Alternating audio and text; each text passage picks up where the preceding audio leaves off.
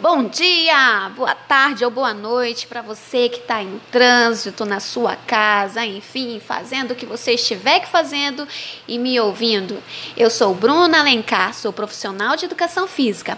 Eu posso te mostrar como vida ativa com exercícios físicos influenciam na sua saúde e bem-estar. Consigo te mostrar isso de uma forma rápida e sem meias verdades. Quer saber mais? Continue comigo.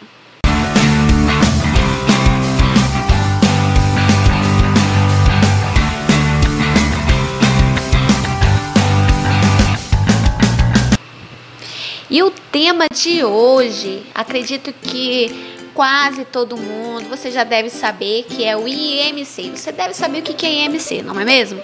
Que é o Índice de Massa Corporal.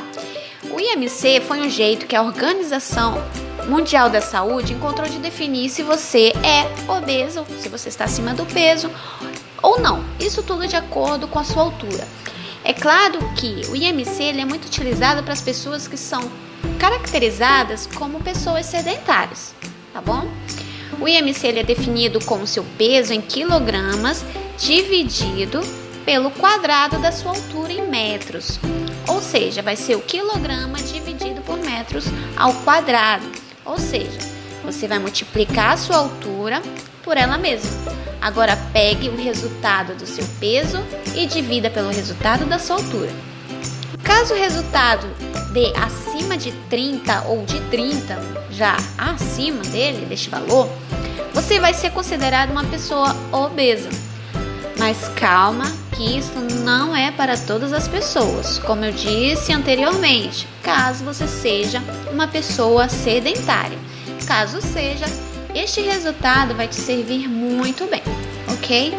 Se você se enquadra nesse resultado, o conselho é básico: controlar a alimentação, praticar exercícios físicos. E se você é uma pessoa que passa por estresse constantemente, é necessário reservar um tempo, um tempo para você, para você relaxar.